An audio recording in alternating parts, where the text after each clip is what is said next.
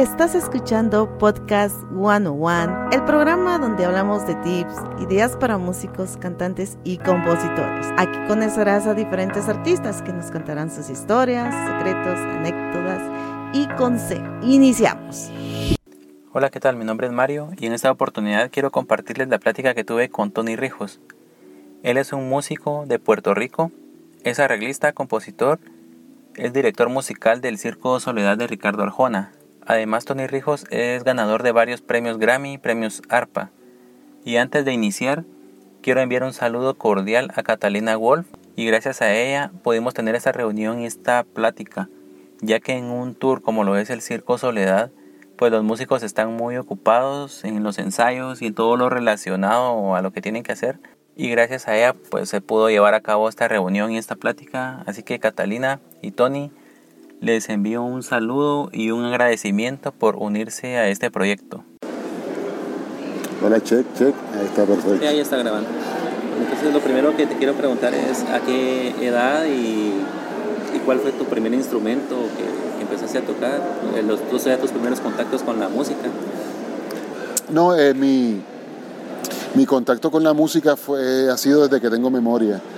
Eh, en mi casa siempre hubo mucha música, mi mamá siempre escuchó muchos tipos de música diferentes, eh, amaba música folclórica de diferentes países y, ahí empezó mi contacto y mi amor por la música.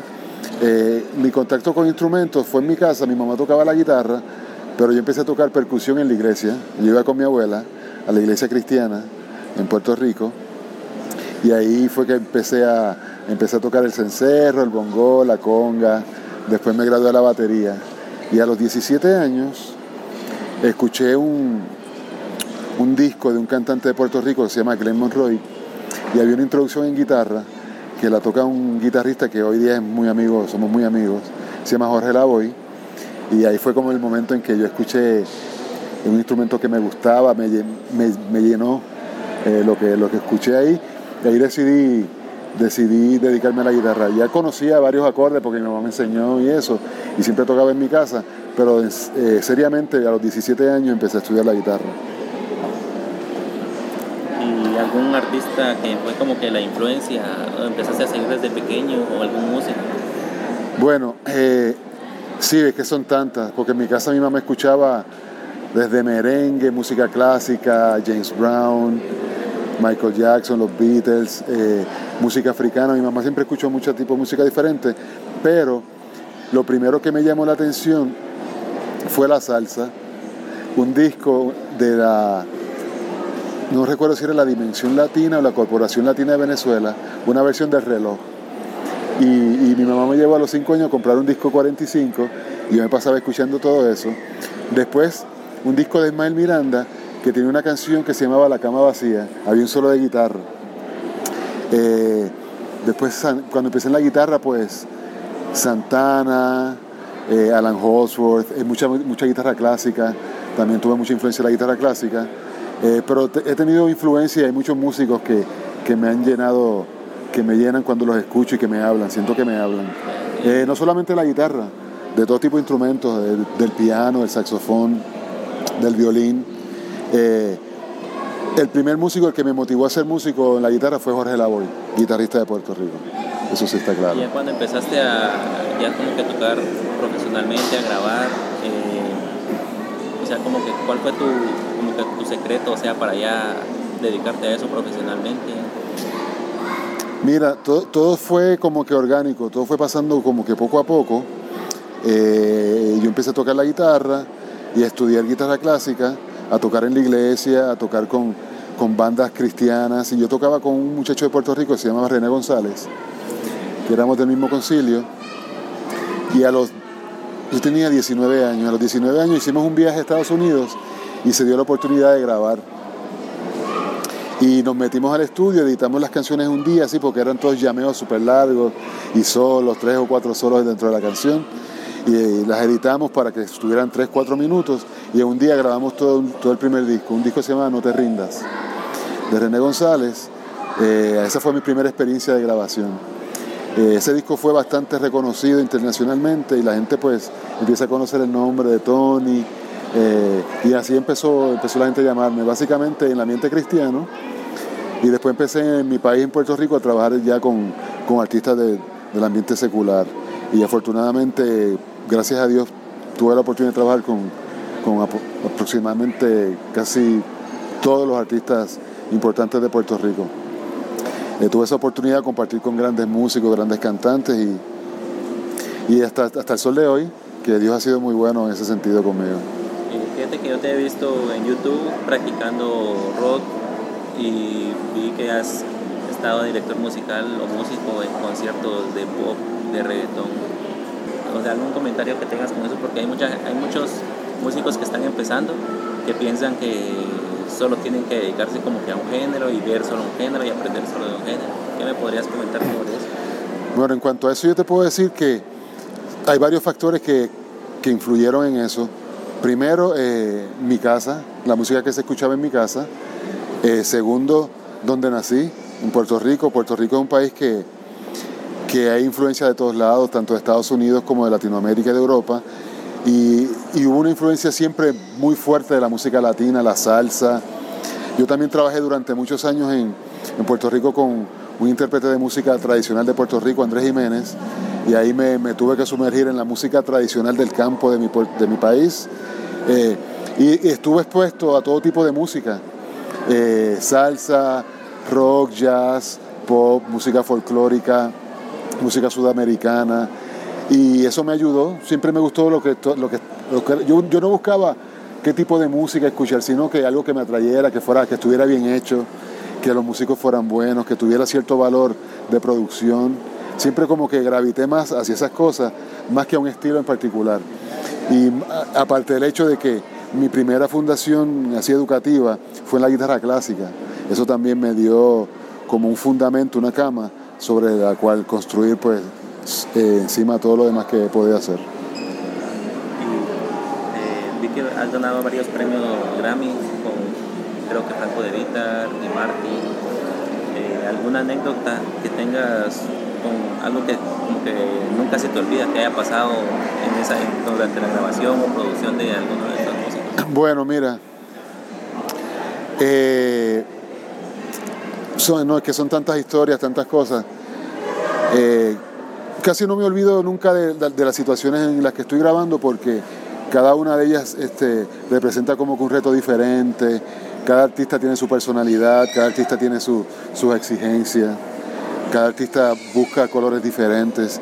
Y decirte así una, alguna situación en particular con alguno de esos artistas, no, pero hay una que nunca se me va a olvidar y fue en realidad mi primera experiencia de grabar. Un día me llamaron, yo salí, saliendo de la iglesia de tocar, jovencito, para hacer una grabación de un cantante en Puerto Rico, así por la noche tarde. Y me dio, me dio tanto nervio, tanto nervio que no pude hacer la grabación. Este, pero eso lo utilicé como, como motivación para, para ver que, que hay mucho que aprender, eh, era de todas maneras mi primera experiencia grabando, pero eso como que tuve la suerte de que pude enfocarlo de la manera correcta y que pude ver qué era lo que me hacía falta, por qué me puse nervioso, eh, eh, qué podía hacer para resolverlo, qué errores cometí de novato a la primera grabación, cómo era la cultura en el estudio, el lenguaje, qué se espera de un músico de estudio. Ahí en la mi primera experiencia, ahí pude hacer un estudio y ver todo lo que necesita un músico de estudio y yo creo que eso también me, sirvió bastante, fue un poquito penoso para mí, definitivamente, pero el fin fue positivo al final. Fíjate que yo tuve la oportunidad de estar el año pasado en el concierto también Circo Soledad. Me llamó la atención porque, o sea, el show musicalmente lleva combinado tanto la música de, de Arjona en este caso, como los elementos de un circo. Entonces, ¿cómo puedes, o sea, te tocó investigar cómo le hiciste para adaptar todo lo del circo, la música? Es, como, vamos a tomarlo, ya que estamos hablando de circo, vamos a tomarlo como el payaso, un payaso, Panchorizo.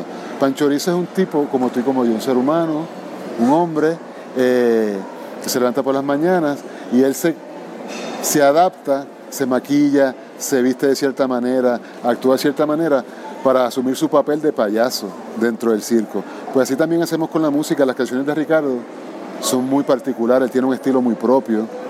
Eh, hay que tener mucho cuidado musicalmente porque lo importante de la canción de Ricardo es la letra, el mensaje que lleva. Entonces, eso tú tienes que verlo de la misma manera en que tú preparas a una persona como muy corriente para que se vea como un personaje que no es. Y eh, lo, más importante en realidad es, en este tipo de trabajo, particular con Ricardo, cuidar el significado de lo que se está cantando. Eso la canción es la protagonista de, de, del espectáculo, Ricardo es el interlocutor, el que, el que la hace conocer, el que la hace escuchar al público. Y nosotros somos los que lo apoyamos. Vamos ya empujando el carrito junto con él, la caravana del circo la vamos empujando. Y los, y los, y los detalles, el circo es una cosa que, que es muy particular que tiene unos detalles, tú ves los globos, tú ves los colores, ya sabes que es el circo, ves la máquina de, del popcorn, sabes que es el circo, ves el payaso, el elefante, todo eso, el trapecista. Y son detalles que se le... Acuérdate que es un show muy visual también, Sí. que no solamente la música, eh, la música y lo visual está totalmente entrelazado. Eh, y, es, y, es, complicado a veces eh, meter una canción de desamor, de un tipo que está triste porque porque le está echando la culpa a su mujer de que y ella le echa la culpa a él y transportarle un circo. Es triste, pero ahí se trata de llevar además a un ambiente también ya de cuestión de luces. Y eso no es solamente la música. La música sí tiene unos acentos y unos sazones y unos colores que acentúan eso o lo marcan en unas partes, pero en realidad lo visual también tiene mucho que ver en este show. He visto músicos que tal vez van empezando y piensan que conforme van aprendiendo ya no es necesario practicar o ensayar, pero yo me doy cuenta, así como este show, que igual como que o sea, lo, eh, ensayan varias veces. O sea, ¿qué me puedes comentar sobre eso de, de, la práctica y el ensayo que tiene que tener un músico constante, aún a tu nivel, ¿verdad? Que ya no, yo, yo, yo creo que, que hay dos tipos de preparación. La preparación que uno hace personalmente en su tiempo privado, en la casa, que uno, que uno lo hace por uno, por el amor al instrumento, por el amor al arte, a la música, eh, por eh, la, buscar la manera de poder expresarse mejor lo que uno quiere decir. Y es una responsabilidad propia de cada músico y eso tiene que ver mucho con su nivel de disciplina, su nivel de amor por el instrumento y eso. En cuanto a la preparación con la banda, recuerda que es como un equipo de fútbol. Somos muchas piezas haciendo cosas diferentes, ocupando diferentes posiciones y tenemos que estar bien granados, bien granados porque queremos llegar a meter ese gol, ¿entiendes? Y si hay uno de los jugadores que se duerme en la defensa o en el ataque, pues ahí se nota, hay un traspié. Y nosotros tenemos que hacer que, que el artista para el que estemos trabajando se sienta lo más cómodo posible para él poder expresar lo que quiere decir. Y por eso nosotros tenemos que estar, eh, por eso es que hacemos pruebas de sonido siempre, porque no solamente es por la banda, es por la cuestión técnica, las luces, el audio, los monitores, las posiciones en el escenario. Todo tiene que ver.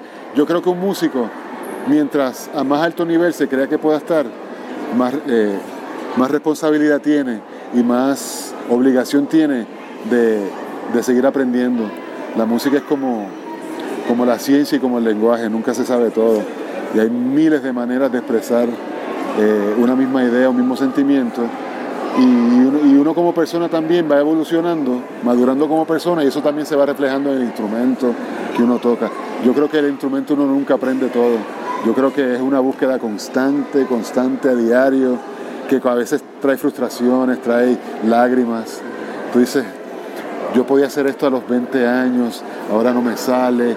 Eh, pero sin embargo, la manera en que lo tocas, a lo mejor la, no es la misma rapidez, pero hay una madurez, hay una manera en que haces tu fraseo, en que hay un peso que te lo traen los años, la experiencia, que, que, sustituye tal vez un aspecto técnico. Eh, yo creo que el músico es vital, vital, vital que a diario, a diario crezca, busque, busque crecer. Y también uno crece no solamente en el instrumento, uno crece apreciando otro tipo de arte, pintura, literatura, cine, escuchando otros artistas de otros géneros, de otros, de otros, instrumentos, eh, eh, leyendo, viajando, conociendo gente, todo eso. Acuérdate que cuando uno toca, uno expresa lo que tiene por dentro, ¿entiendes? Entonces mientras más uno se enriquezca como persona, pues yo creo que eso también se traduce al instrumento. Pero para contestar tu pregunta, me parece que un, músico tiene que diariamente tener esa, hambre por seguir mejorando. Personalmente él, no para nadie. Esto no es una competencia, la competencia es para los atletas y para los caballos de carrera y eso. Esto es para uno mismo. Uno lo hace por uno. Yo toco la guitarra no porque me pagan, yo toco la guitarra porque es lo que amo hacer. ¿Entiendes? Eh, así que yo creo que ese es mi consejo a los músicos jóvenes. Siempre, siempre dedíquenle la mayor parte del tiempo que puedan a su instrumento. Que se convierta como un brazo más, un órgano más, una extensión más de su cuerpo. Que cuando toquen ya no piensen que, como cuando uno habla, yo te estoy hablando así hace 10 minutos, no estoy pensando, yo te estoy hablando ya por lo que sé. Así tiene que ser el instrumento. No pensar en qué escala o en qué acorde o qué ritmo, sino que te salga natural ya lo que sea. Y eso se consigue con la práctica en el instrumento. Eh, bueno, ahí me contestaste varias preguntas que te quería hacer. Ok. Voy a pasar a. ¿Qué proyectos tienes ahorita? ¿Producción de algún artista o bueno, show de Arjona? Mira, ahora, ahora mismo estamos terminando la gira de Ricardo y, y esto me da la oportunidad pues de dedicarme a algunos proyectos personales que tengo como que abandonados hace un tiempo. Estoy preparando dos proyectos míos personales bajo mi nombre. Estoy en plan de montar una banda instrumental bastante diferente, eh, eh, con influencias de, de, la música que se está escuchando ahora, pero, pero con otro toque, otro toque que creo que va a ser bastante interesante.